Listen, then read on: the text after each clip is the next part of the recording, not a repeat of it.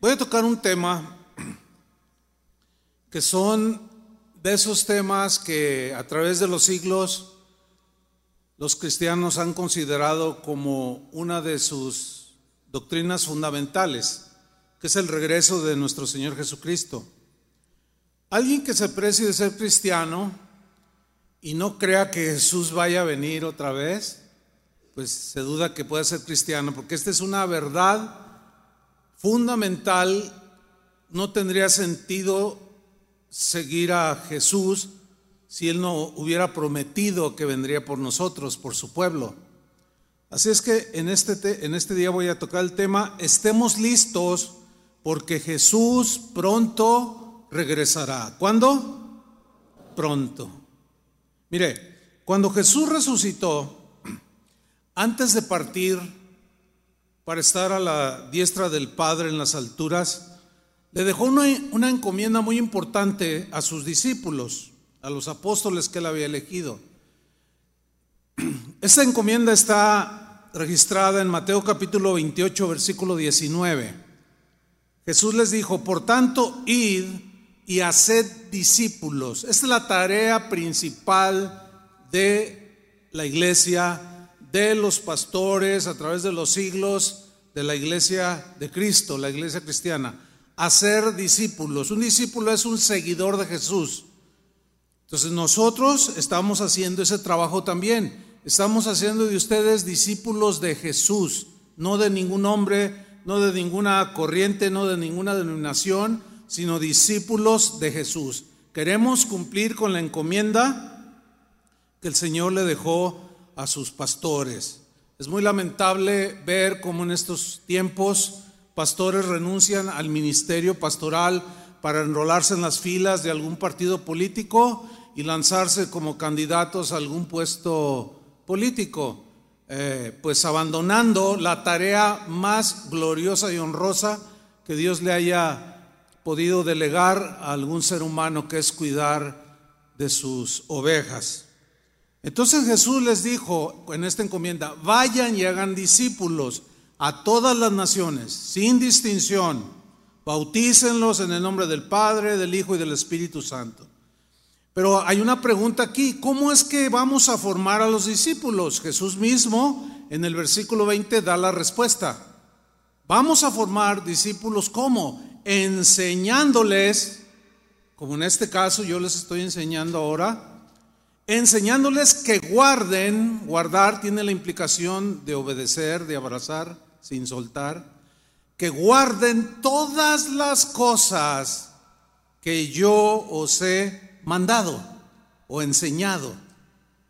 Tenemos 40 años de este ministerio Casa de Oración enseñando a obedecer, a guardar todas las cosas que el Señor nos enseñó. Esta es la manera de hacer discípulos. La enseñanza de Jesús está registrada en los evangelios. Posteriormente los discípulos recibieron instrucciones por el Espíritu Santo que complementan la, doctrina de Jesús. Y Él hace una promesa, aquí yo estoy con vosotros todos los días hasta el fin del mundo. Es decir, que un día el mundo va a llegar a su fin. Bien, después de esta encomienda, inmediatamente después, en el libro de los Hechos, se relata, en el Hechos de los Apóstoles se relata, se describe la partida de Jesús cuando asciende a los cielos, pero también se nos da la promesa de su regreso. Vamos a leer en Hechos capítulo 1, versículo 9, versión lenguaje sencillo. Dice así, después de esto, de lo antes narrado y otros acontecimientos, después de que Cristo resucitó, los apóstoles vieron cómo Jesús era llevado al cielo. En vivo y en directo les tocó ver a ellos ese maravilloso acontecimiento. Hasta que una nube lo cubrió y ya no volvieron a verlo. Mientras tanto, dos hombres aparecieron junto a los apóstoles. Estaban vestidos con ropas muy blancas, eran dos ángeles.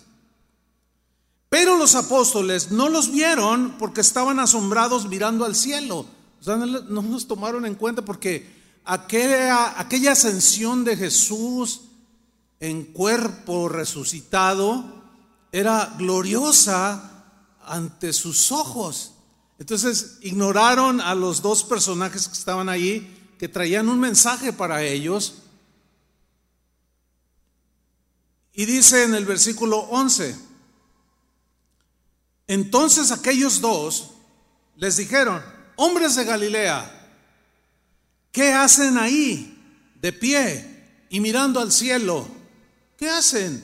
Alégrense, dice. Acaban de ver que Jesús fue llevado al cielo. Y aquí viene la promesa de su regreso. Pero así como se ha ido, un día volverá. Un día. ¿Qué día será? Nadie lo sabe, pero Él prometió volver. Bien, desde ese acontecimiento que estamos leyendo, hasta el día de hoy, los cristianos a través de los siglos han esperado pacientemente el regreso de Cristo Jesús, su Salvador, su Señor. Por casi dos mil años, muchos cristianos han vivido en esta tierra, han esperado el regreso de Jesús, pero no, no les ha tocado verlo en vivo como lo vieron los primeros apóstoles.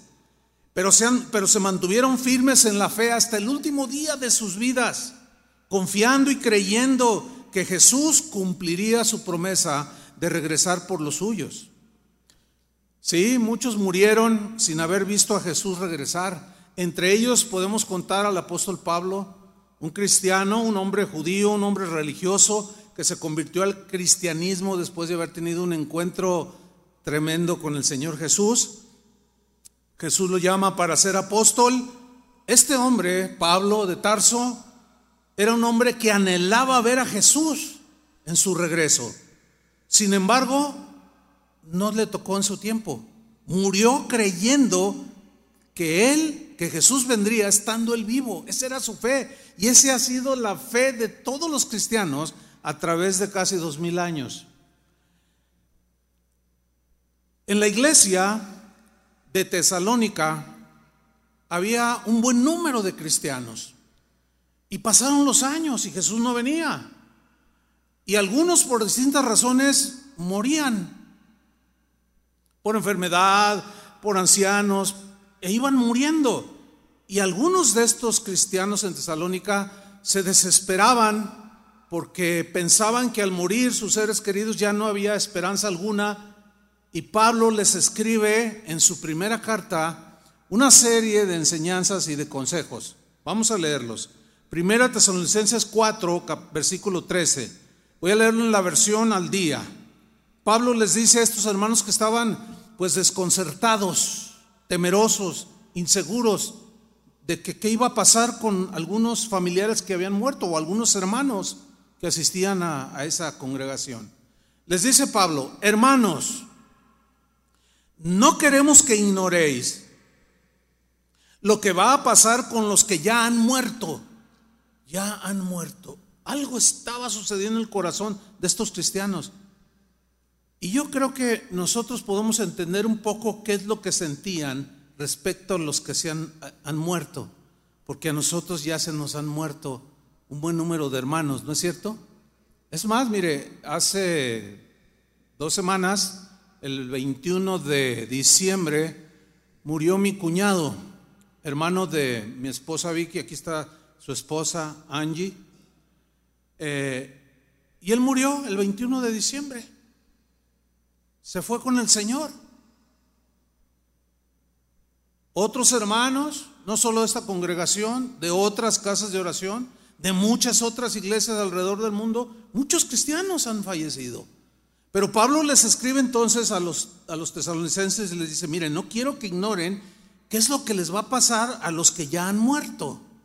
Sigo leyendo. Para que no os entristezcáis como esos otros que no tienen esperanza. Que al no tener esa esperanza se desesperan, desesperanza, o sea, sin esperanza.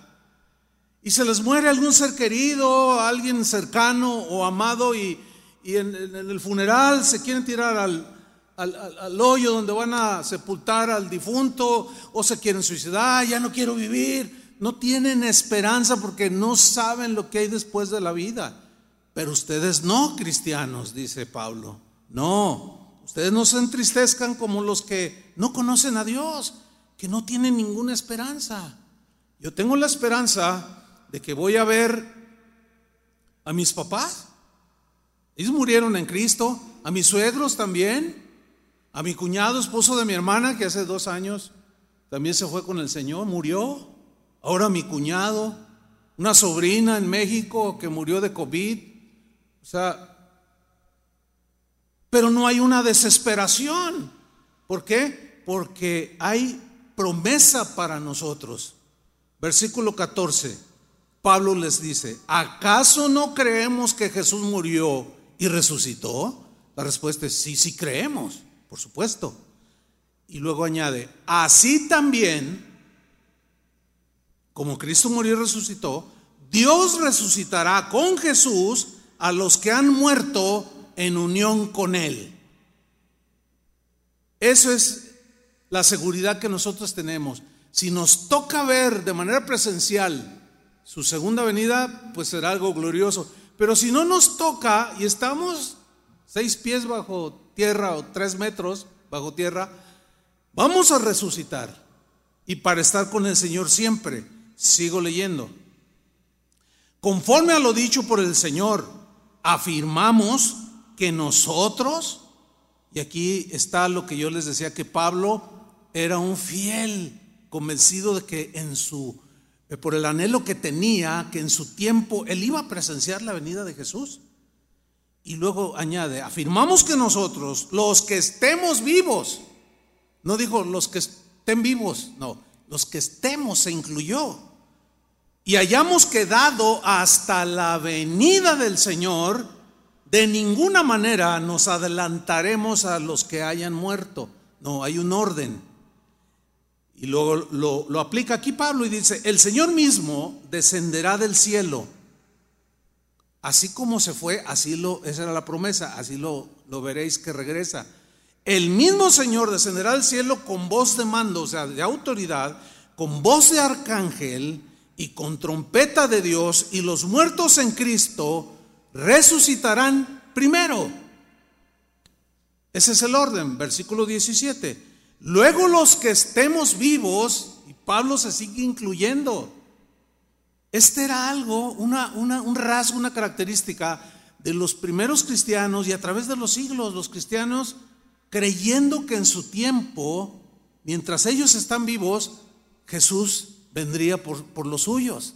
Y murieron millones a través de casi dos mil años, veinte siglos. Y hoy estamos nosotros aquí. No sabemos si mañana viene o dentro de una hora o, pasarán cinco años o diez, no lo sabemos. Pero hoy está más cerca su regreso que hace dos mil años. Es más, que, el día de ayer estamos más cerca de su retorno. Es inminente su regreso. Sigo leyendo. El versículo 17. Ah, Luego los que estemos vivos los que hayamos quedado, seremos arrebatados junto con ellos en las nubes para encontrarnos con el Señor en el aire y así estaremos con el Señor para siempre. Y luego termina esta parte en el versículo 18. Por tanto, les dice Pablo a los tesalonicenses, animaos unos a otros con estas palabras. Y ese es uno de los propósitos de este mensaje, animarlos en su fe que su fe no decaiga, que su fe se mantenga fuerte, sólida, a pesar de lo que estemos viviendo. Yo les aseguro, por otro lado, que todavía no viene lo peor. Y mucho menos estamos viviendo tiempos tan difíciles como los que vivieron los primeros cristianos.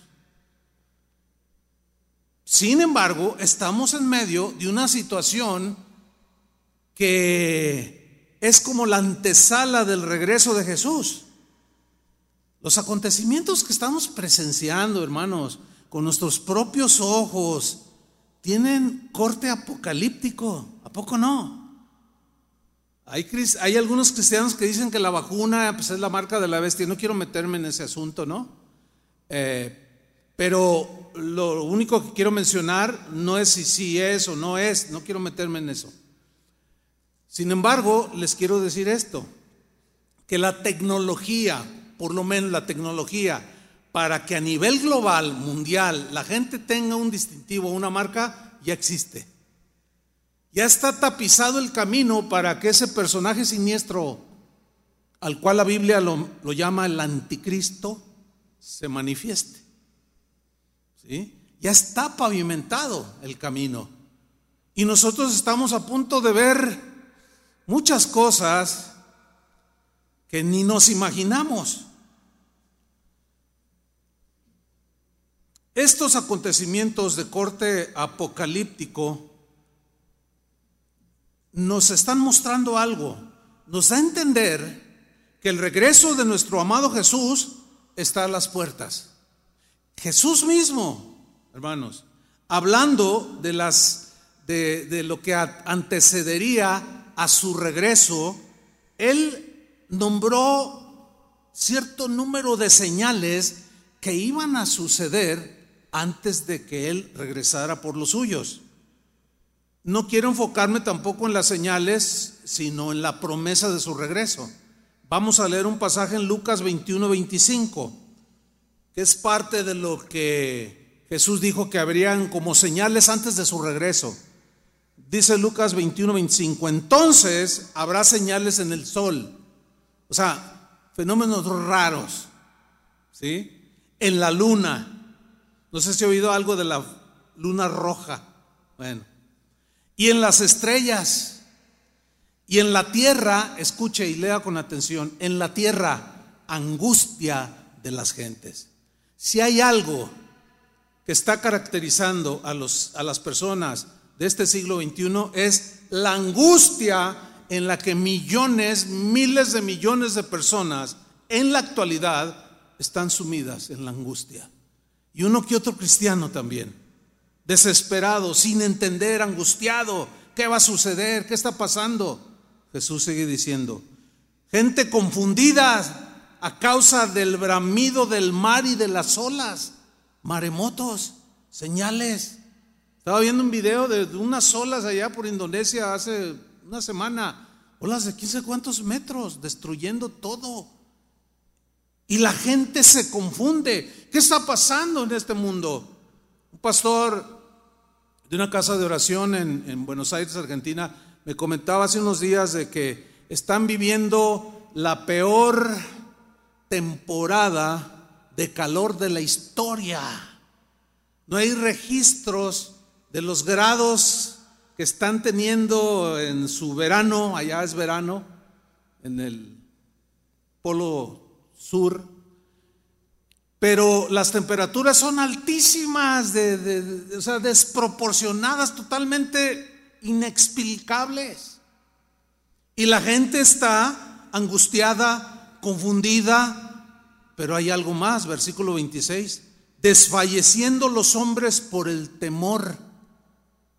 Millones de personas están hundidas en el temor, desfallecen. Hay gente que literalmente no se asoma ni a la ventana. Pero hay algo que está sucediendo en los cristianos.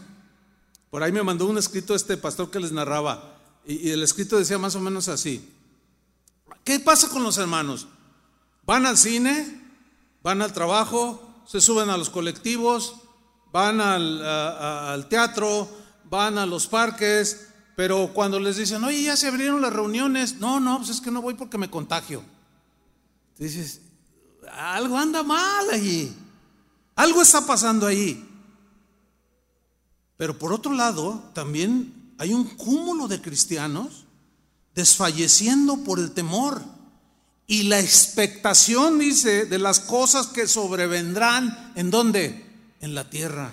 Hermanos, que yo recuerde, yo tengo por lo menos 25 años reiterando año tras año, que el año nuevo y que feliz año y que los mis deseos, y todo va a mejorar. De que yo me acuerde, así enfáticamente, yo creo que más de 25 años, cada inicio de un año diciéndoles, hermanos, las cosas no van a mejorar, no van a mejorar. ¿Recordarán algunas de estas eh, afirmaciones mías? Ahora yo les pregunto, ¿han mejorado del año pasado a la fecha?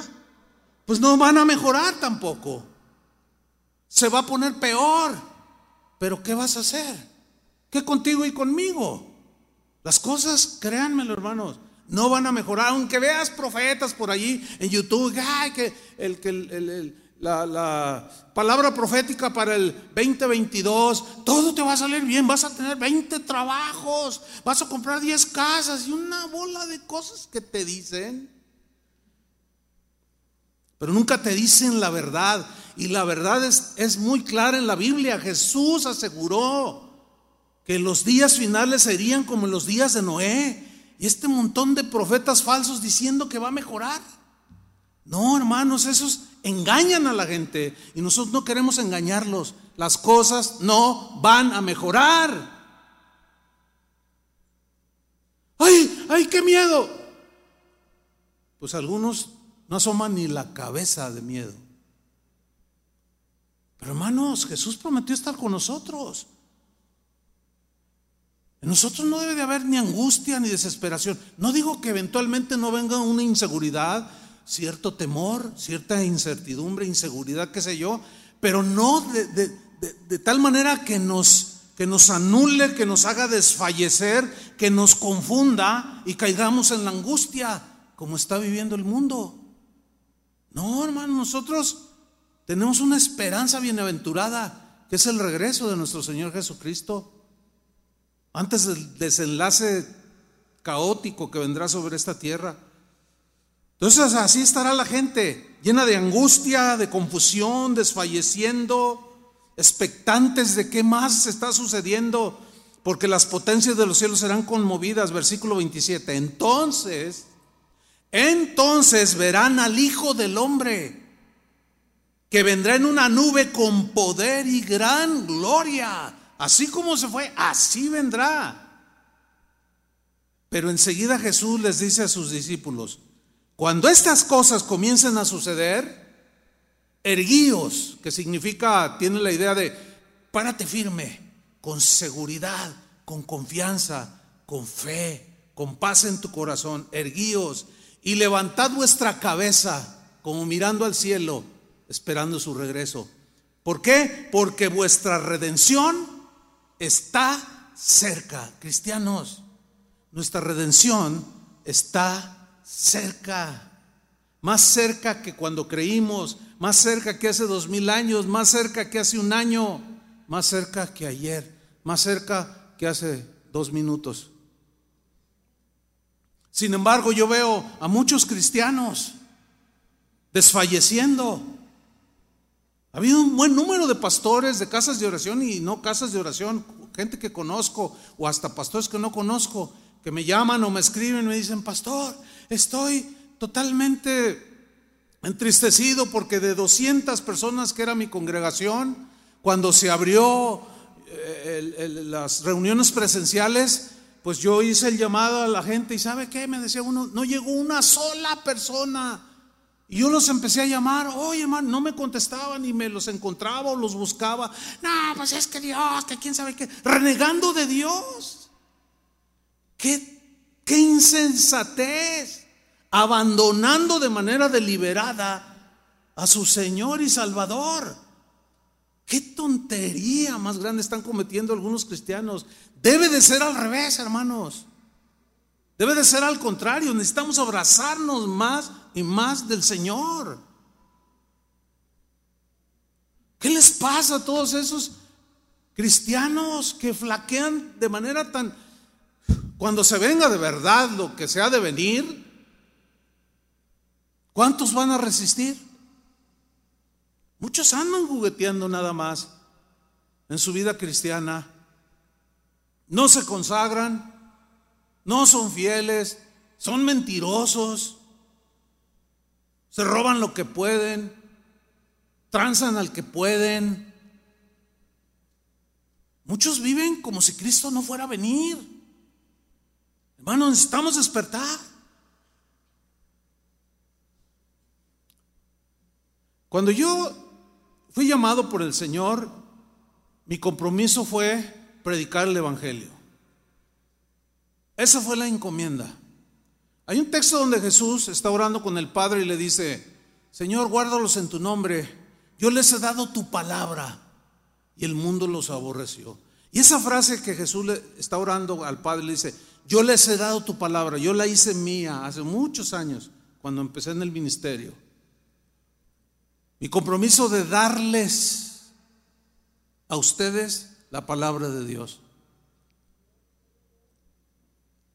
Para algunos, oír la palabra de Dios son exageraciones, son extremos.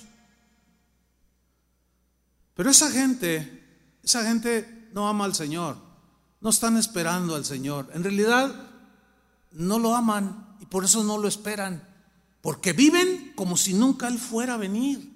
Pero hermanos, despierten, porque hay algunos adormilados. Hay, hay un montón de tibios que están más metidos pensando egoístamente en lo suyo y no caminan con el Señor como deberíamos de hacerlo.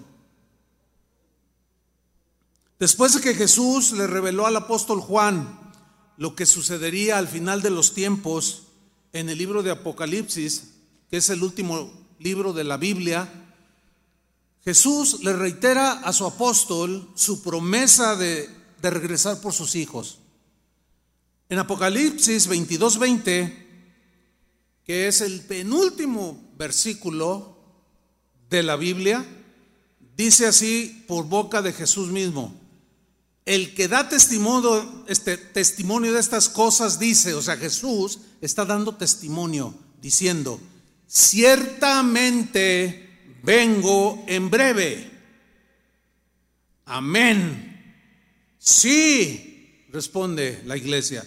Ven, Señor Jesús. Ahora, yo quiero eh, mencionar algo brevemente, tomar dos palabras eh, que aparecen en este texto para enfatizar algo importante. La primera palabra es cuando Jesús dice ciertamente. La palabra griega que se tradujo por ciertamente tiene una, un énfasis, es una afirmación muy enérgica, o sea, con seguridad, sin lugar a dudas. No hay duda alguna de que Él cumplirá su promesa, de que Él regresará. Ahora, Jesús en su vida dijo una mentira. No tiene por qué estarnos mintiendo aquí está hablando la verdad y su palabra es la verdad. Y él aseguró que va a regresar sí o sí. Cristianos, yo quiero animarlos a que vivamos como ciertamente Jesús va a regresar. Que no nos encuentre enredados en las cosas de este mundo, llenos de amarguras, de celos, de competencia, de ambiciones puramente terrenales y olvidándonos totalmente de lo eterno. Que no nos agarre así. Tenemos que estar listos. La segunda cosa que quiero mencionar este versículo es la frase, vengo en breve. Ciertamente, vengo en breve. La palabra griega que se traduce vengo en breve también se puede traducir como vengo pronto. Vengo pronto pero tiene la idea de venir pronto, pero de manera súbita, o sea, inesperada, pues, sorpresiva. Esa es la idea que plasma en el griego cuando dice Jesús, ciertamente vengo en breve, pero va a ser de manera inesperada, súbita, un día volveré. Algunos se burlan de esta promesa de Jesús. De manera burlona, preguntan, Jesús viene pronto, ¿y qué tan pronto es, oye? ¿Qué dicen? Ya pasaron casi dos mil años y hay los cristianitos por casi 20 siglos ahí aplaudiendo y con sus manitas levantadas, esperando. No va a venir. Pierden su tiempo. En lugar de vivir la vida, que la, la cual hay que vivirla, están desperdiciando, van y se meten todos los domingos y a veces algunos lo peor, entre semana, a meterse ahí, a alabar a su Dios y se burlan de nosotros. Miren hermanos, no solo los de afuera se burlan, también de aquí adentro. Hay una doctrina que ha tomado mucho auge que se conoce como preterismo. Esta doctrina es una doctrina falsa, herética. Pero esta doctrina enseña y la profesan un montón de cristianos y algunos muy conocidos que usted ve en las redes sociales, en YouTube y esas cosas. Pero una de esas doctrinas falsas que enseña el preterismo, que es un concepto teológico, dicen que Jesús ya no va a venir por segunda vez, que Él ya vino, ¿para qué queremos que vuelva otra vez? Que a nosotros se nos dio la autoridad de gobernar y nosotros vamos a gobernar, dicen. También se conoce como la teología del reino ahora. Y niegan literalmente que Jesús vaya a venir por segunda vez, lo cual contradice al mismo Jesús. Hermanos, hay muchas cosas tan terribles que estamos viviendo. Hace 10 años, cuando se empezaron a ver cosas, 15 años así, pues que nunca se habían visto en la iglesia cristiana, uy, este, estábamos asombradísimos y pensábamos que ya habíamos visto todo. No, hermanos, cada día, casi no hay día que no salgan cosas extrañas, raras. Y una de esas es atacar que Jesús no vendrá. Sin embargo, la misma Biblia, por boca del apóstol Pedro, nos advirtió que muchos negarían y dudarían del regreso de Jesús. Y Pedro, que fue el que escribió en su segunda carta, aseguró que la gente se iba a burlar de nosotros los que esperamos que Jesús venga. Y no solo de nosotros, sino de Jesús mismo. Vamos a leerlo. En la versión lenguaje sencillo, segunda de Pedro, capítulo 3, versículo 1. Dice Pedro en esta versión, me gusta mucho, dice, amados hermanos en Cristo. Estamos incluidos porque somos hermanos en Cristo. Esta es la segunda carta que les escribo. En las dos cartas he querido darles consejos, que es lo que hemos hecho durante 40 años en esta congregación, en este ministerio. He querido darles consejos para que puedan pensar correctamente. Subraya la, la frase, consejos para que puedan pensar correctamente, para que no caigan en angustia, que no desfallezcan, que no, estén todos inseguros, frustrados, etcétera, y que puedan pensar con claridad. Dice el versículo 2. Recuerden, dice Pedro, el mensaje que los profetas de Dios, o sea, los del Antiguo Testamento, nos dieron hace mucho tiempo. No olviden el mandamiento que nos dio nuestro Señor y Salvador Jesucristo. No lo olviden porque a muchos se les olvida. Y en esta pandemia se ha demostrado dónde ha estado fundada la fe de muchos. Muchos con una fe tan débil, ¿por qué? Porque no se consagran a Dios, porque juguetean nada más con las cosas de Dios. No sé qué hay en sus mentes que no alcanzan a pensar correctamente. Y tienen pensamientos desviados, muy, muy tristes. No olviden, no, no se les olvide el mandamiento que nos dio nuestro Señor y Salvador Jesucristo y que los apóstoles les enseñaron a ustedes, incluyéndose él. Versículo 3. En primer lugar, dice Pedro, tomen en cuenta que en los últimos días, que son estos, Vendrán personas que solo pensarán en sus malos deseos, se burlarán de ustedes, se burlarán de lo que ustedes creen, los tendrán como gente tonta, torpe, retrógrada, anticuada, supersticiosa, fanática, y se van a burlar de ustedes. ¿Qué vamos a hacer? ¿Qué vas a hacer cuando se burlen de ti? No hagas caso de las burlas. Pero se están riendo de mí, déjalos que se rían. En Proverbios 721 dice que el que ríe al último ríe mejor. Y nuestra nuestro llanto se convertirá en risa. Y hay un texto donde sí, nosotros no vamos a burlarnos. E, ese día, cuando venga Jesús y todos los que lo rechazaron y se burlaron sean hechos pedazos, nosotros no nos vamos a burlar. Dios sí. Dice que el Señor mismo se burlará de ellos. ¿Por qué? Porque Él es Dios. Dejémosle, a, nosotros no se nos permite burlarnos de la desgracia ajena, aunque se burlen de nosotros.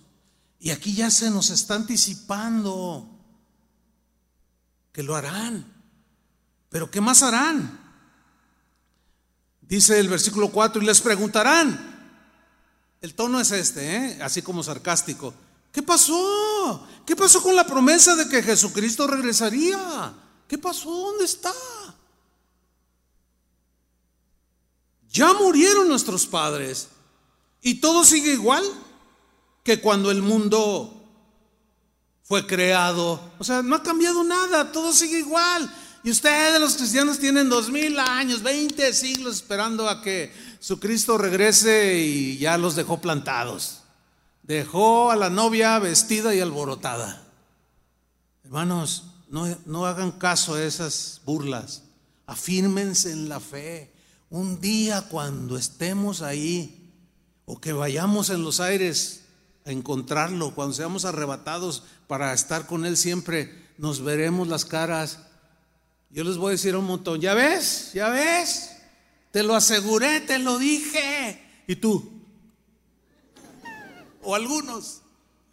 Porque hay algunos que tienen una fe tan débil, tienen que afianzarse. No pueden seguir así, porque las cosas van a empeorar. Y si tú no te afirmas, nadie te va a afirmar. Si tú no te consagras, nadie se va a consagrar por ti. Si tú no eres fiel, nadie va a hacer a tomar tu lugar de fidelidad. Tú tienes que ser fiel. Porque el que persevera hasta el fin, este será salvo, dijo Jesús. Dice Pablo, Pedro sigue diciendo en el versículo 5, esa gente, o sea, esos burladores, esos burlones, esa gente no quiere darse cuenta de que hace mucho tiempo Dios creó los cielos y la tierra con solo dar una orden. Citando Génesis. Dios separó la tierra de los mares. También usó el agua del diluvio para destruir al mundo de esa época como juicio a todos aquellos que se burlaron de Noé y de las advertencias de él. Versículo 7. Pero con ese mismo poder, Dios ha dado la orden de que en el momento indicado, los cielos y la tierra que ahora existen, que ahora vemos, dice la reina Valera, sean destruidos con fuego. Serán quemados cuando llegue el día en que Dios juzgue a todos. El día en que Dios juzgue a todos. Lo crean o no lo crean, ese día llegará.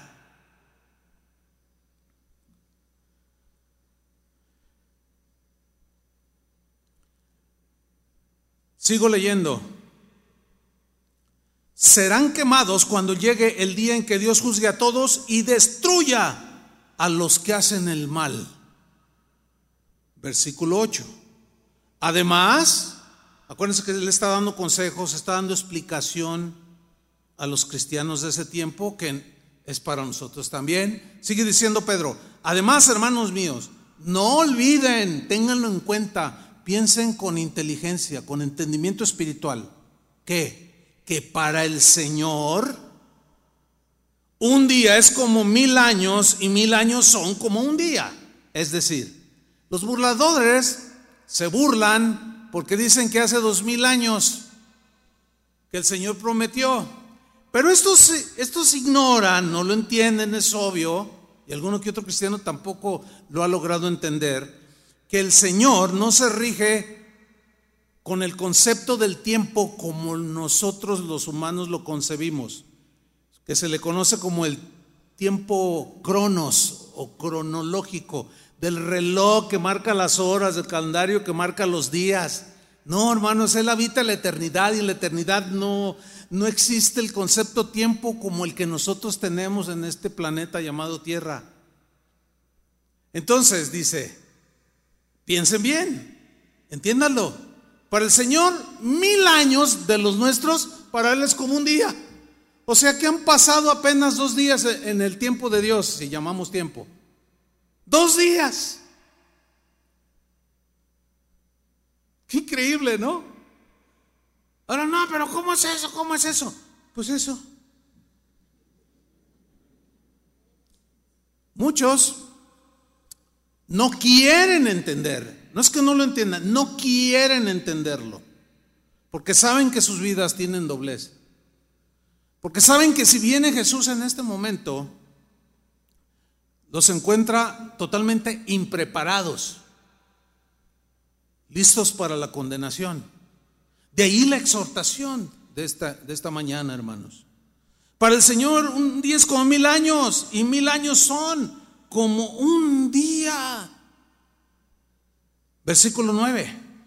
Sigue explicando Pedro y dice, no es que Dios sea lento para cumplir su promesa o se le haya olvidado.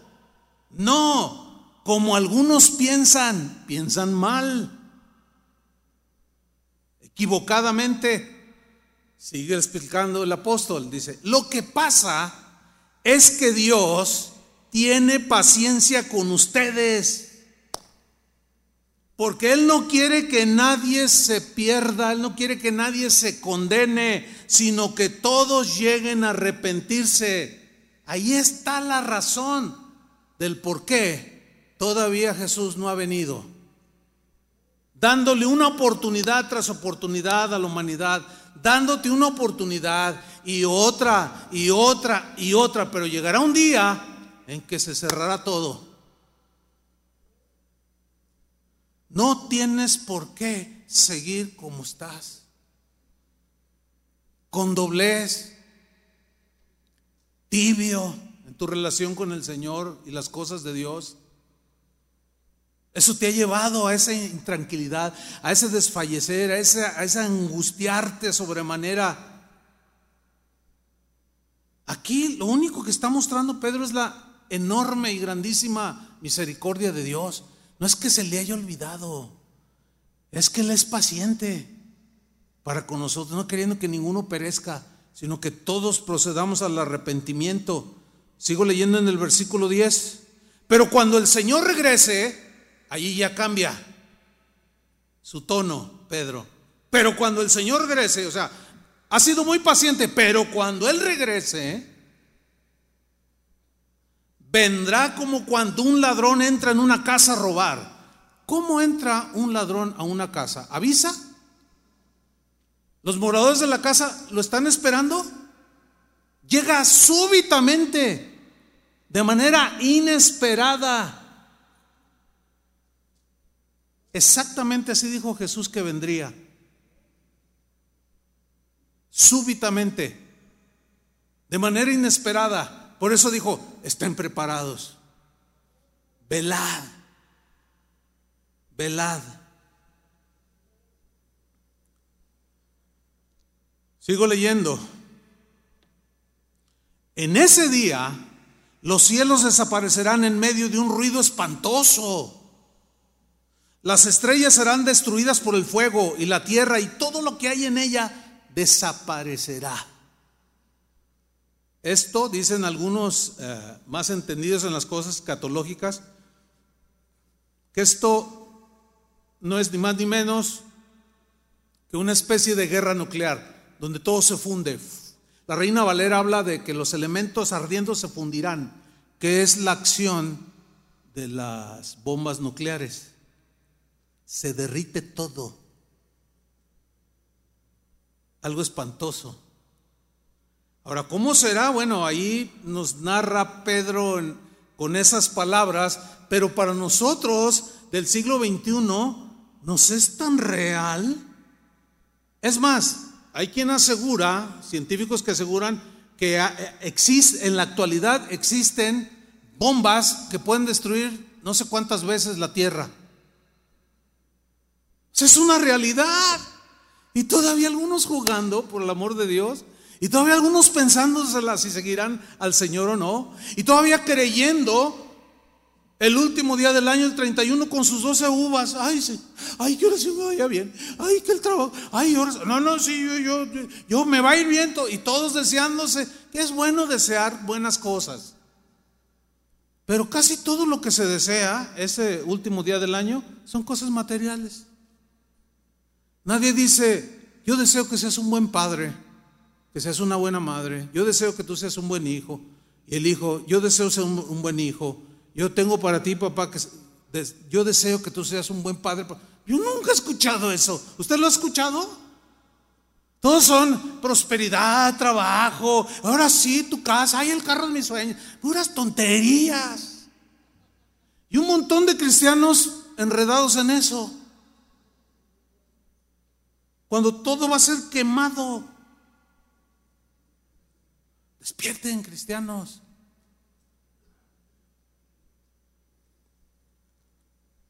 Versículo 11. Ya que todo será destruido de esa manera, o sea, Pedro lo dice con una seguridad pasmosa, ya que todo será destruido de esa manera, ustedes deben obedecer solo a Dios y hacer el bien. Versículo 12. Y esperar con ansias el día en que Dios juzgará a todo el mundo ¿A cuántos? A todo el mundo. Ese día el fuego destruirá los cielos y derretirá las estrellas. Híjole, lees eso, leemos eso y así como que nos quiere agarrar la angustia. El desfallecer, la confusión. Sin embargo, Pedro en el versículo siguiente, en el 13, nos dice un pero que sí vale. Que vale. Dice, pero nosotros nosotros aquí son los que tienen fe, los creyentes, los que confían en Dios, los que están firmes y sólidos en su fe, que nada los mueve. Como dijo el salmista, aunque los montes se trasladen, aunque tiemblen los cerros, las montañas, yo estaré firme en el Señor, porque Él es mi ayuda, porque Él es mi pronto auxilio en la tribulación, porque Él es mi buen pastor que me pastorea y que me va a guiar en valle de sombra de muerte. Y estoy seguro en sus manos. Esa es la fe de nosotros, hermanos. Pero y, con un simple virus, algunos ya la abandonaron. Es inconcebible. Es inexplicable. Pero también estaba profetizada la apostasía que es el abandono deliberado por cualquier tontería. El negar a Jesús, el abandonar sus caminos. Pídele al Señor que te dé la gracia para mantenerte firme, porque un día habrá un juicio. Lo creas o no, habrá un juicio. Pero luego añade, pero nosotros esperamos el cielo nuevo y la tierra nueva que Dios ha prometido. Ese es mi futuro. ¿Cuál es el tuyo? Es el mismo. Donde todo será bueno y justo. No se parecerá a este mundo. Y todavía muchos aman este mundo. Deberíamos de sentirnos todos los días, cada día que pasa, cada vez más intranquilos de vivir en este mundo. Cada vez más insatisfechos de vivir en este mundo que está plagado de corrupción de decadencia moral y de todo tipo de males. Pero allá, no, allá todo será bueno y justo. Versículo 14. Por eso, por eso, por eso, queridos hermanos, queridos amigos, dice el apóstol, mientras esperan a que esto suceda, o sea, lo antes descrito, Hagan todo lo posible por estar en paz con Dios. Arreglen sus cosas con Dios. Ya. ¿Por qué esperarse? Y porque y para que él los encuentre sin pecado, hagan todo lo posible por estar en paz con Dios. Hace un rato yo mencioné que mi cuñado, hermano de mi esposa Vicky, Alex, por años asistió aquí. Se casó con Angie, que está aquí presente. Y bueno, yo lo conocí desde que tendría cuatro años. Es más, tengo una foto de él, yo se la tomé, bien chiquita, comiendo una paletita. Y por ahí tengo esa foto. Y pasaron los años. Y bueno, él acaba de morir el 21 de diciembre pasado, murió en Cristo. Pero él tuvo un nacimiento en Cristo. Pero antes de ese nacimiento en Cristo, vivió una vida como todos la vivimos, un desastre. Enemistándose con todo el mundo, peleándose con todo el mundo, así como usted y como yo. Cuando él ya estaba en sus últimos días, hablando con él, yo le pregunté, todos los días yo le mandaba mensajes por WhatsApp, este, palabra que le fortaleciera, que le diera ánimo. Yo le, yo le decía, cuñado, no tengas temor. Y hubo en alguna ocasión, cuando ya tenía el cáncer que lo, que lo llevó a la muerte, me dijo, ay, sí, tengo temor, pero es que hay cosas que tengo que arreglar. Pues arréglalas, cuñado. Y no hace mucho, antes de morir, unos días antes, hablé con él personalmente y le dije, oye cuñado, ¿tienes miedo de morirte? Pues ya estaba en la cama, ya no se movía, estaba consumido por el cáncer. Era un hombre más alto que yo y más fornido que yo. Y era, era, era, de, no sé, 40 kilos, totalmente consumido. Y yo le pregunté, cuñado, dime la verdad, ¿tienes miedo a morirte? Y levanta la vista así, porque estaba sentado así, levanta dice, no, cuñado. O sea, pero lo vi con una seguridad. No, me dice, ya no tengo miedo de morirme. Ya arreglé mis cuentas que tenía pendientes. Porque estuvo en ese lapso arreglando cuentas con gente a la que quizás ofendió, a la que quizás fue mal agradecido, qué sé yo. Pero me contó algo. Dice, cuñado, tú recordarás que yo a los veintitantos años me casé. Y sí, yo recuerdo que se casó, supe que se había casado. Le nació un niño, bien jovencito, 24 años, no sé. Le nació un niño, al siguiente año le nació otra niña, su esposa bien jovencita, 22 años. De un día para otro le dio un dolor en el cerebro y se murió. Así se murió. Y él en lugar, él ya conocía del Señor, y él en lugar de abrazarse de Dios, se amargó contra Dios se volvió en contra de Dios y aventó todo. Y se dio al alcohol y se dio a los vicios y a renegar y a decir un montón de cosas. Y se alejó de Dios, fíjense, en lugar de abrazar a Dios, se alejó de Dios. Y abandonó a sus hijos. Pero días antes de morir me dijo, cuñado, quiero compartirte algo. Estoy, tengo una paz de Dios, dice. Solamente me faltaban dos por arreglarme con ellos, porque con el Señor ya me arreglé. Ya hice todo lo posible. Me faltaban dos. Lloraba y le decía, Señor, no, no me lleves sin que yo arregle esto.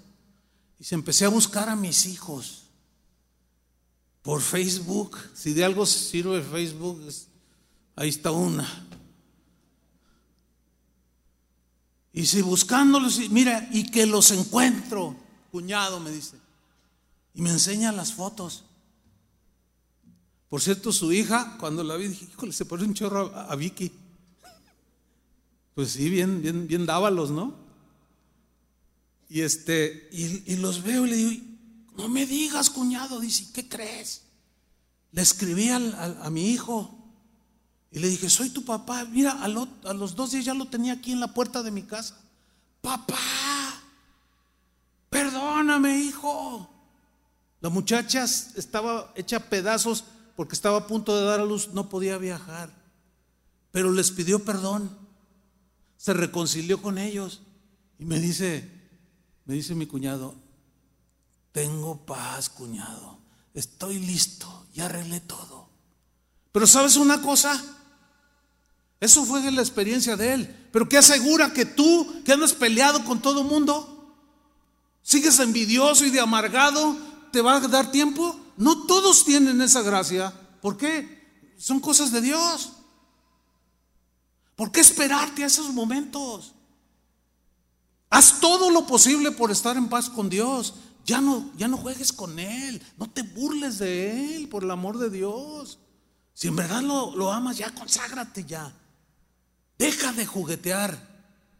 Y deja de andar deseando otras cosas que no sea lo espiritual. Yo he escuchado cristianos que dicen, ay, yo le pido al Señor que no venga todavía porque si viene me agarra mal. ¿Qué estás diciendo? Ay, sí, y el Señor va a decir, ay, sí, me voy a esperar porque no quiero agarrarte mal.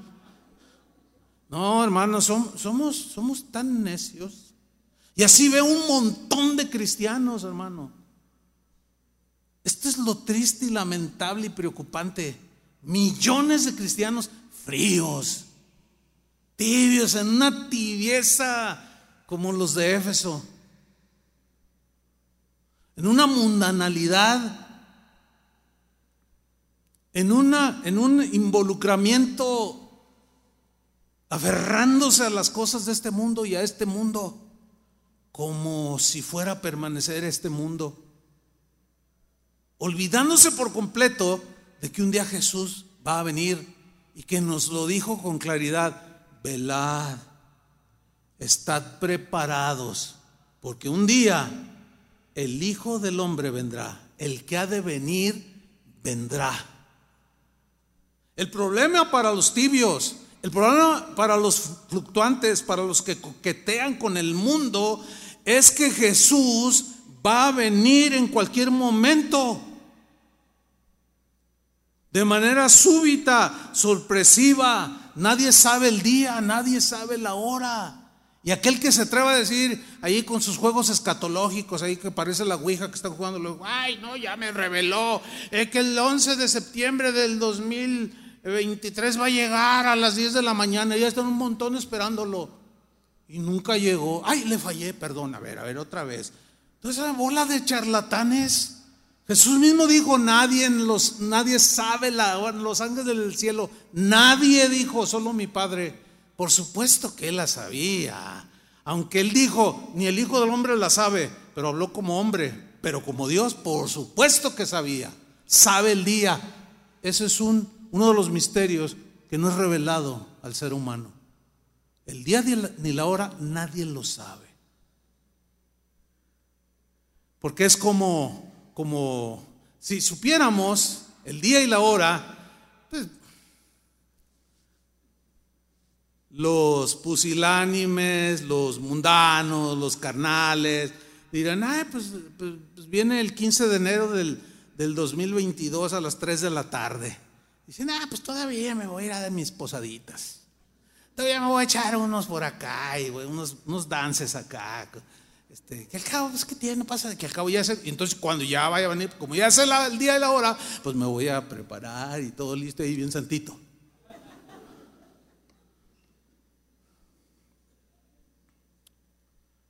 No, es increíble, hermano, es increíble el jugueteo de los cristianos. Es increíble la carnalidad con la en la que viven. Sus convicciones cristianas, cristianas son, son de Popeye, de caricatura. Ah, y si tú les dices, oye, no, ¿y qué pasó? Necesitas afianzar. Ay, no seas exagerado. Ay, no seas. Ay, no es para tanto. ¿Cómo que no es para tanto? Digo, ¿hasta cuándo van a entender algunos? A lo mejor es la última vez que les digo. No lo sé, porque nadie sabe su vida, si va a amanecer al siguiente día. Pero no digan que nunca se les dijo. Y los que están viendo o verán, no digan que nunca oyeron. Porque ahí está. Yo nada más les estoy leyendo la Biblia. Creo que es de los pocos mensajes donde leo más versículos que lo que explico. Hay una enorme cantidad de versículos, hermanos, que nos advierten de estar listos para el regreso de Jesús. Por ejemplo, 1 de Pedro 4:7. Dijo Pedro, en la versión al día dice, ya se acerca el fin de todas las cosas. Ya. Así que para orar bien, manténganse sobrios, que es lo contrario a ebrios, y con la mente despejada. Ahora, un, un, alguien que está ebrio por alcohol, ¿cómo maneja un auto? No me diga que prudentemente, sabiamente, inteligentemente, respetuosamente. ¿Así maneja un borracho? La causa número uno de muertes de accidentes de tráfico, eh, detrás de eso está el alcohol. O sea que cuando alguien se embrutece con el alcohol, no tiene la capacidad de razonamiento adecuado, no piensa, no tiene la mente despejada, está alterada. Y fíjense lo que dice aquí, el fin se acerca, hermanos. El fin de todas las cosas se acerca.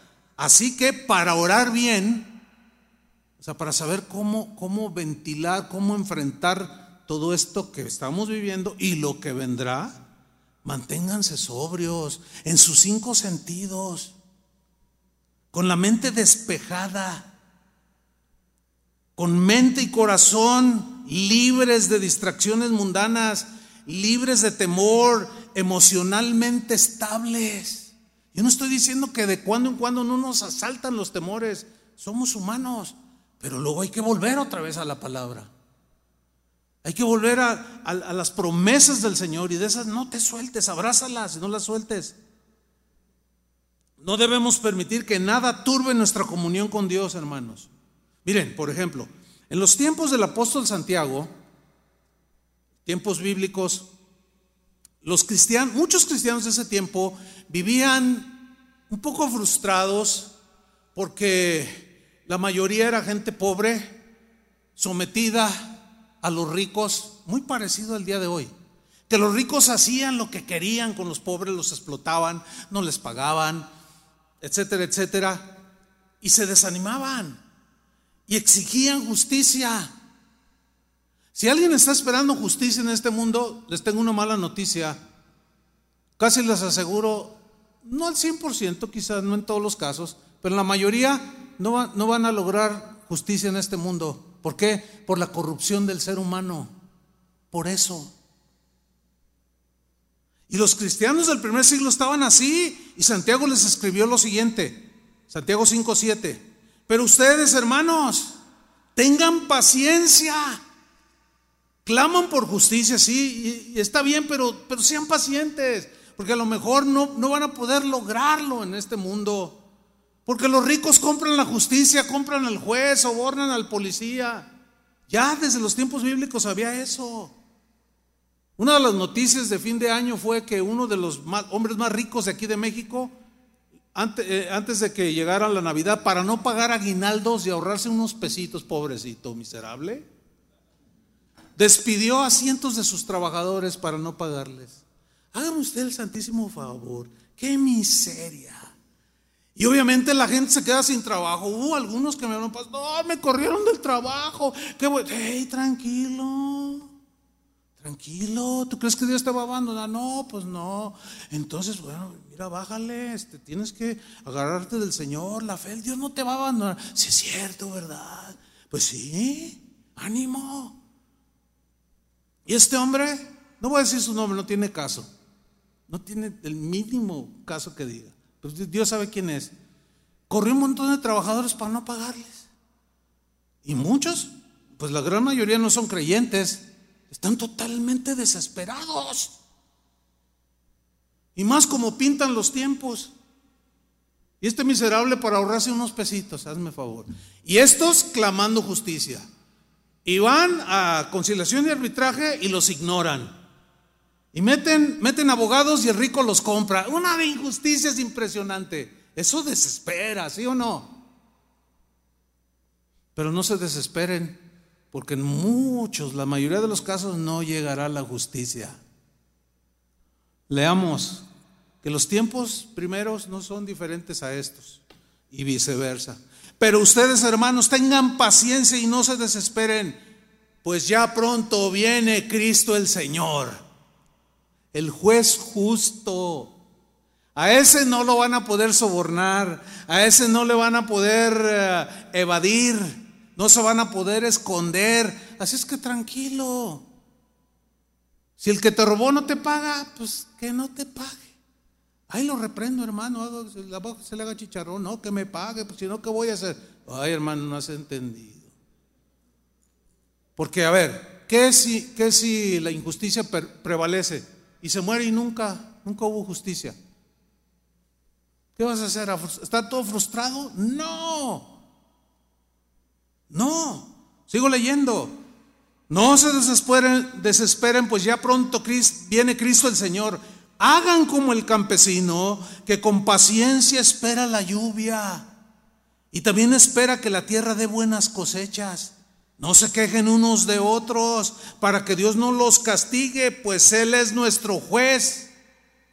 Y ya pronto viene, fíjate, es nuestro juez en el sentido que nos hará justicia.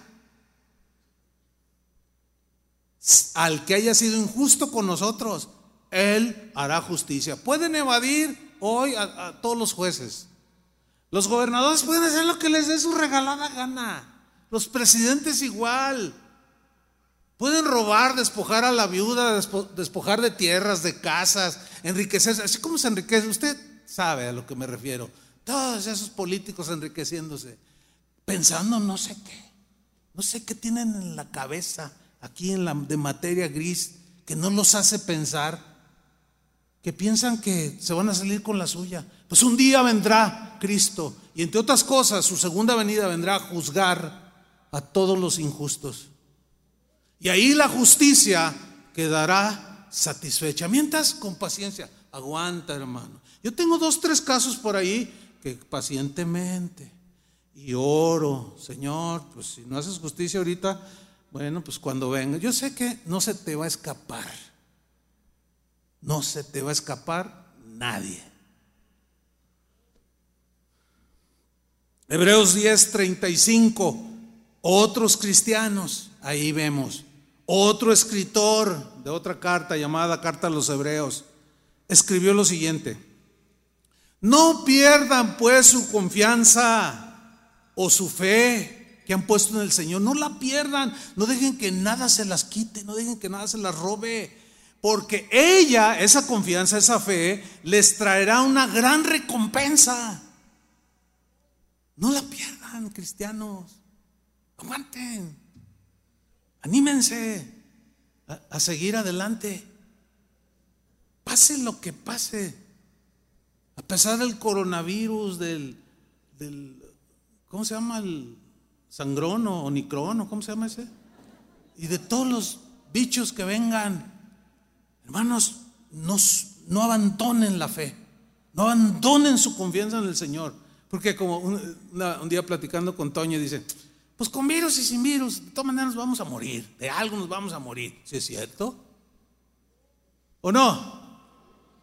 Entonces, ¿Cuál es el problema? ¿Cuál es la preocupación? Pero sigamos leyendo, no pierdan su confianza. Ustedes necesitan tener fortaleza, solidez, firmeza en el sufrimiento. Ahí está. Aguanten. Para hacer la voluntad de Dios y recibir así lo que Él les ha prometido.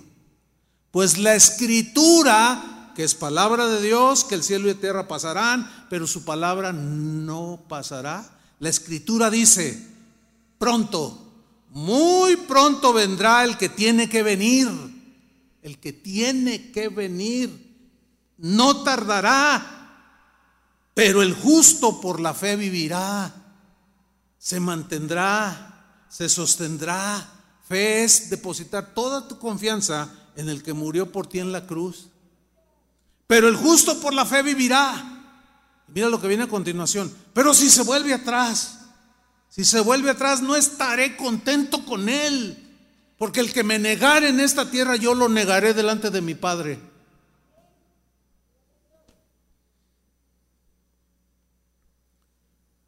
No estaré contento con esta gente de ninguna manera.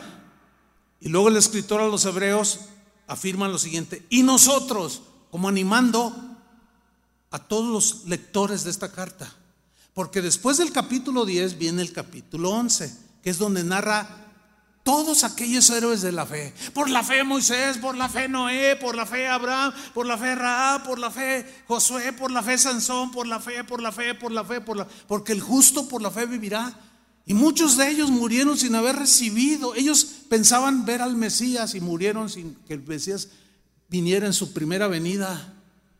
No lo vieron.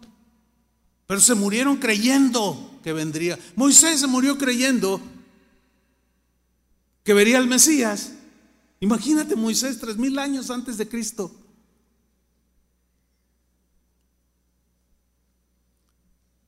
No sé si está bien la fecha. No, no importa. Son tres mil, hace tres mil años, más o menos. No, hermanos, nosotros dice, no somos los que se vuelven de los que se vuelven atrás. No, nosotros estamos firmes en el Señor. Dice, nosotros no somos de los que se vuelven atrás y van a su condenación, no, sino de los que alcanzan la salvación porque tienen fe. Por eso, hermanos, no pierdas la fe, afiánzate en la fe. Por eso es que el mismo San Pablo, en Filipenses capítulo 4, Filipos era una ciudad muy mundana, muy cosmopolita, tipo Guadalajara tipo Ciudad de México, Buenos Aires, París, de, aquel, de aquellos tiempos. Había mucha mundanalidad, mucha idolatría, mucha perversión, todo tipo de filosofías, tendencias. Y los cristianos que vivían allí, en, Filipo, pues eh, eh, de pronto se veían asediados como nosotros somos asediados. Y Pablo les escribe a ellos en Filipenses 4:5, les dijo, que todo el mundo se dé cuenta que ustedes son buenos y amables. Bueno, esa es una instrucción. Pero luego viene una, una afirmación que parece como que no amarra, que parece como que no tiene sentido. Porque primero les dice que todos, todos los demás que viven en este mundo, los que están a tu alrededor, se den cuenta que tú eres un hombre bueno, una mujer bueno, buena, un hombre amable, una mujer amable.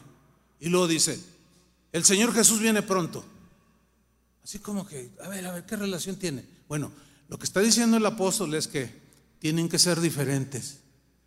Se tienen que notar que son hijos de Dios. Que ustedes no pagan mal por mal. Que ustedes no, no dan maldición por maldición. Que ustedes son gente buena y amable. ¿Por qué? ¿Por qué está diciendo y lo relaciona con la segunda venida? Pues es obvio, porque el Señor vendrá por los que siguieron en sus caminos, ¿sí? Caminaron sus caminos, por esos vendrá el Señor.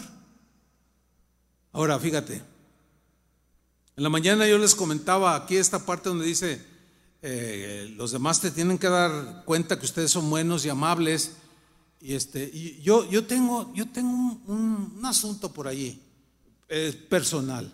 Por ejemplo, a, mí me, me, cuesta trabajo, me cuesta trabajo este, lidiar con gente desordenada. Por ejemplo, cuando voy conduciendo, este, y alguien va delante de ti, tú vas a la distancia, pero vas a una velocidad. De pronto se frenan y dan vuelta a la derecha. Nunca aprendieron la, direccional. Y traen un Audi. Y uno dice, qué desperdicio. Este, este cuate trae un Audi, da la vuelta y nunca aprende su... ¿Yo cómo voy a dar cuenta? Eso a mí en lo personal me molesta. ¿Sí? No sabe cómo me enfadan los motociclistas. No, usted no se imagina. Estoy confesando. Pero ahorita le voy a decir por qué. Me enfadan porque porque se te meten por todos lados. Y les pegas y tú vas a la cárcel. o sea, se pasan los saltos. El otro día, el otro día mi esposa y yo estábamos así esperando en dos hileras, ¿no? Entonces, yo, yo estaba la hilera derecha, entonces yo salí de una calle para, anexarme a la de la izquierda. Entonces quedé un poco cruzadito, pero muy poquito. Había como dos metros. Entonces pasa un motociclista. ¿Quién sabe tantas cosas me dijo y señales? Y luego vi que yo nos vimos. Y dije, ¿y este y ahora qué? Entonces le dije, ¿qué pasó? O sea, ¿qué, qué onda?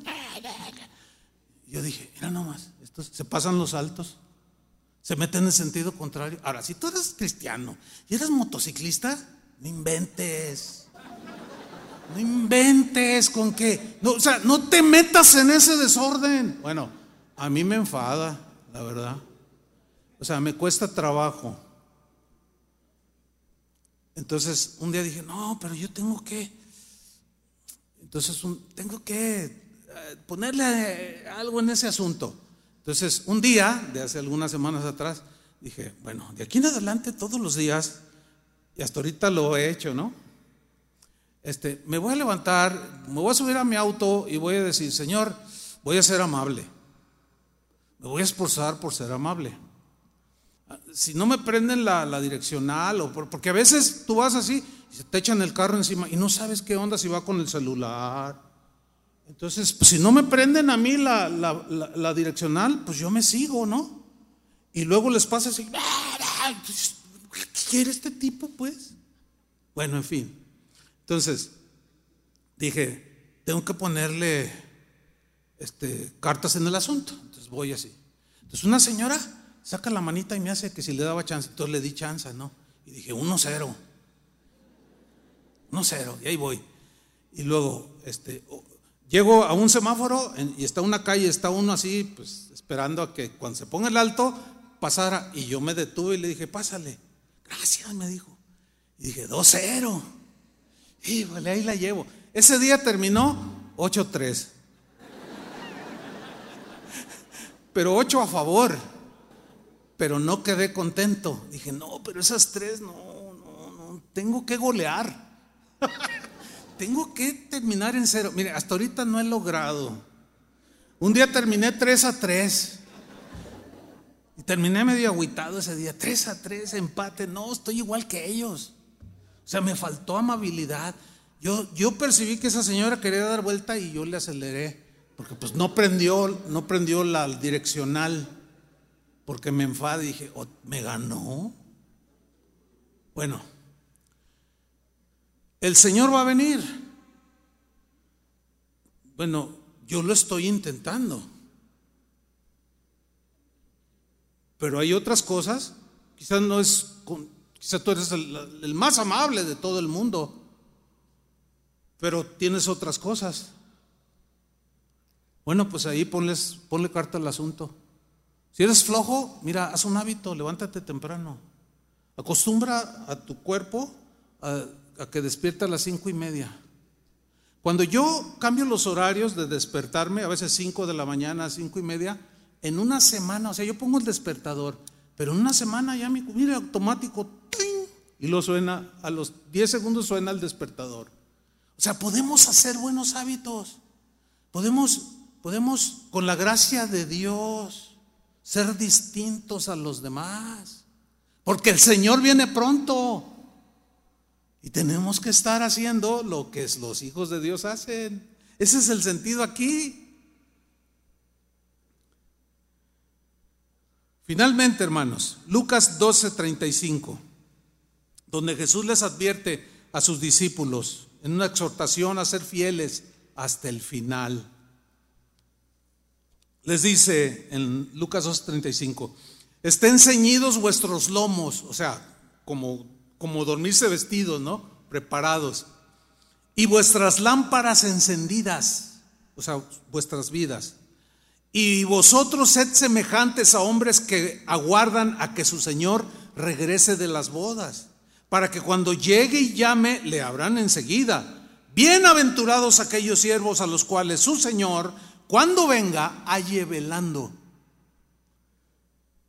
De cierto os digo que se ceñirá y hará que se sienten a la mesa y vendrá a servirles.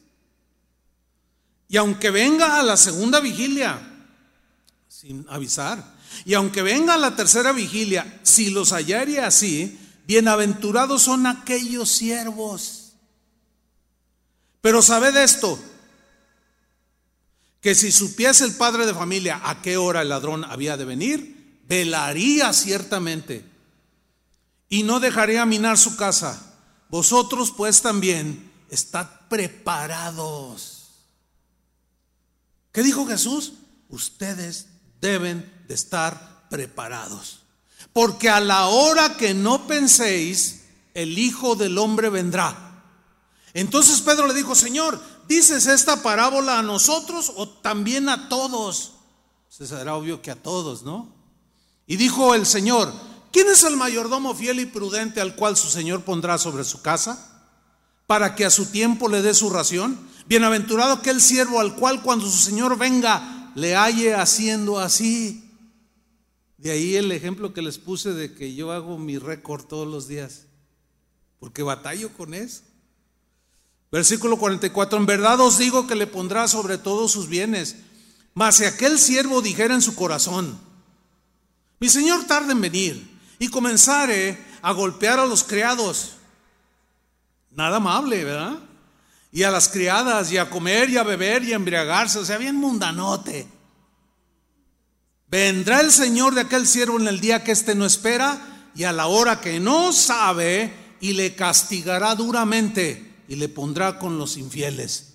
¿Dónde estarán los infieles? En el infierno. Esto no es ningún juego, hermanos. Termino leyéndoles Apocalipsis capítulo 22, que es el último capítulo de la Biblia. Ya no hay más. Ahí se cerró. Juan el apóstol está recibiendo de parte de un ángel que Dios envió parte de la revelación y Jesús mismo le revelaba al apóstol Juan las cosas que habían de venir, donde se narra todo lo que, si usted ha leído el Apocalipsis, ¿verdad? Es, por eso cuando sucede algún fenómeno, alguna tragedia, cosas, dicen, ay, este el Apocalipsis, dicen, estamos viviendo tiempos apocalípticos. Vamos a leer, después de que le narró de los cuatro jinetes, todo ese asunto, ¿no? Eh, en fin, Dice en el versículo 1, después me mostró un río limpio de agua de vida, resplandeciente como cristal, que salía del trono de Dios y del Cordero. De en medio de la calle de la ciudad y a uno y a otro lado del río estaba el árbol de la vida, que produce doce frutos, dando cada mes su fruto, y las hojas del árbol eran para la sanidad de las naciones. Vean la bondad de Dios para todos y no habrá más maldición. Y el trono de, Dios y del Cordero estará en ella. Y sus siervos le servirán y verán su rostro. Y su nombre estará en sus frentes. Y habrá y no habrá allí más noche. Y no tienen necesidad de luz de lámpara ni de luz del sol, porque Dios el Señor los iluminará, porque Dios es luz y reinarán por los siglos de los siglos. Está hablando de nosotros, en una escena en el cielo. Y me dijo, estas palabras son fieles y verdaderas, dignas de confianza, ciertísimas. Y el Señor, el Dios de los espíritus de los profetas, ha enviado su ángel, que le estaba revelando esto a Juan, para mostrar a sus siervos las cosas que deben suceder pronto, mostrar a sus siervos, a nosotros, las cosas que deben suceder. ¿Cuándo? Pronto, sí o sí. He aquí, dice, vengo pronto.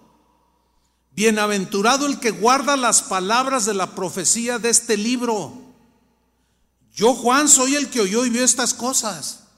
Y después que las hube oído y visto, miren lo que sucedió. Inconcebible, increíble. Me postré para adorar a los pies del ángel que me mostraba estas cosas. Pero él me dijo, mira, no lo hagas, porque yo soy consiervo tuyo de tus hermanos los profetas y de los que guardan las palabras de este libro. Adora a Dios. Hermanos, este texto nos muestra, ni más ni menos, la, la debilidad de la naturaleza humana. El mismísimo apóstol Juan deslumbrado con este ángel que le revelaba estas cosas, se desubicó de pronto y se postró a sus pies para adorarle. Yo siempre cuando leo este versículo, este, inmediatamente vuelvo a, mi interior, me miro a mi interior y digo, ¿qué, qué, qué, qué, qué línea tan, tan delgadita hay? Que aunque camine con Dios, puede haber algo que me deslumbre y termine adorando un ángel o a un hombre. Pero el ángel le dijo, no, no me adores a mí, adora a Dios, le dijo. Este era un ángel de Dios, pero hay ángeles que no son de Dios. Todo aquel que desvía la adoración hacia el Dios verdadero es un ángel caído, o es un falso profeta, o es un hombre este, perverso. No lo sigan, adoren a Dios, sigan a Cristo, obedezcan a Cristo. Todo aquello que no esté suficientemente sustentado en la escritura, no lo crean. Pablo dijo, según yo, un ángel del cielo les anuncia un evangelio diferente, está bajo maldición. Pero este ángel era de Dios y le dijo, no, Juan, levántate. Pero fueron dos veces lo, lo que intentó Juan. Levántate, le dijo. Pero el tono ahí es así como de molestia del ángel. Levántate, le dice, adora a Dios. Versículo 10, y me dijo, no selles las palabras de la profecía de este libro porque el tiempo está cerca. ¿El tiempo está qué? Cerca. El que es injusto, sea injusto todavía, no quiere cambiar. El que es tranza no quiere cambiar, siga de tranza. El mentiroso que siga de mentiroso total, ya no quiere nada con el Señor. El que es corrupto, ah, siga de corrupto. Pues, ¿Cuál es el problema? Nada más acuérdense que un día vendrá el juicio.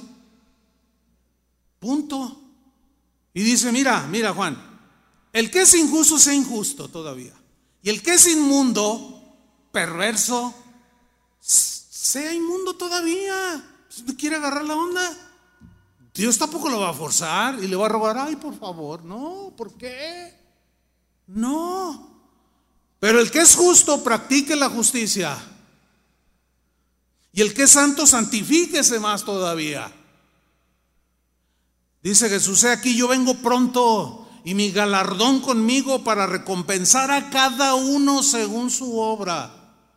Yo soy el alfa y la omega, el principio y el fin, el primero y el último. Bienaventurados los que lavan sus ropas para tener derecho al árbol de la vida y para entrar por las puertas de la ciudad. Mas los perros estarán fuera Aquí no son los perros literales, las mascotas que son bien lindas, no.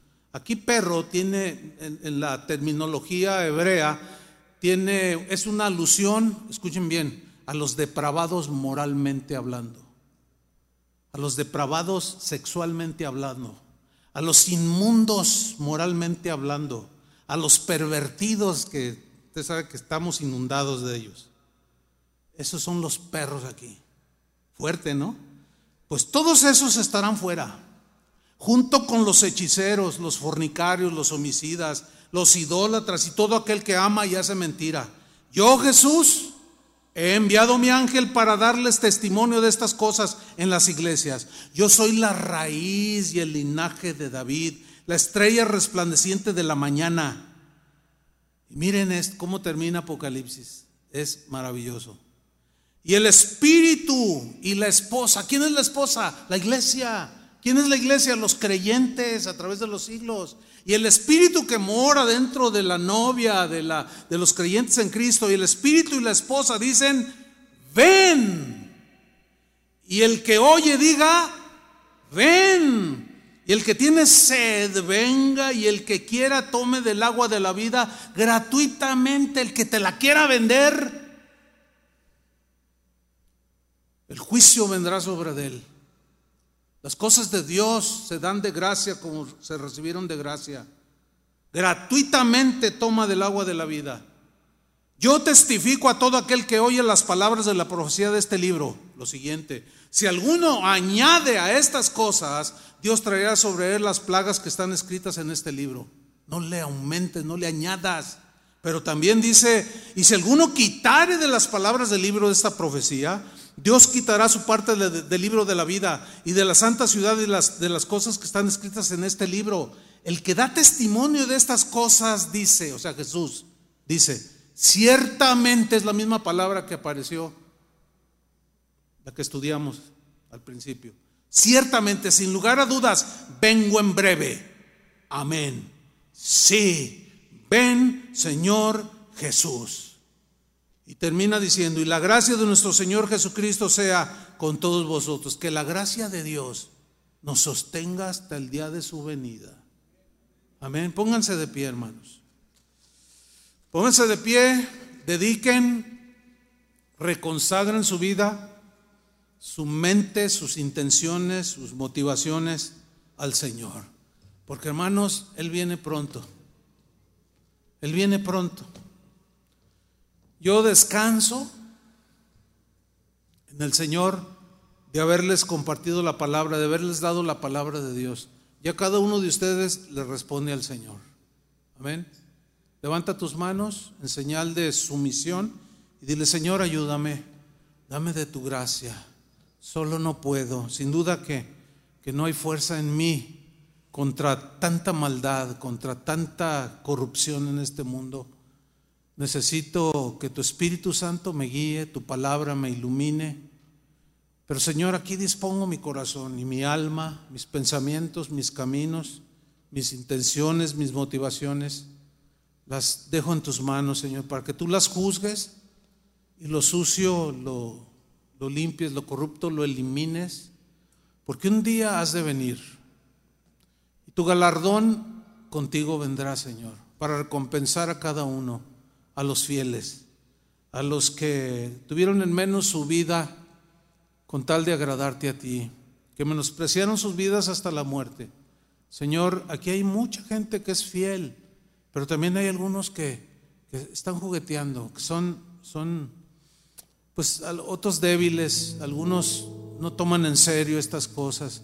Señor, Quizás sea su última advertencia para ellos, no, no lo sabemos, pero es que tú eres paciente y bueno, perdonador. Limpia nuestros pecados, limpia tu iglesia, Señor. Ayúdanos a caminar y que tu gracia, Señor, nos sostenga hasta el último día de nuestra vida.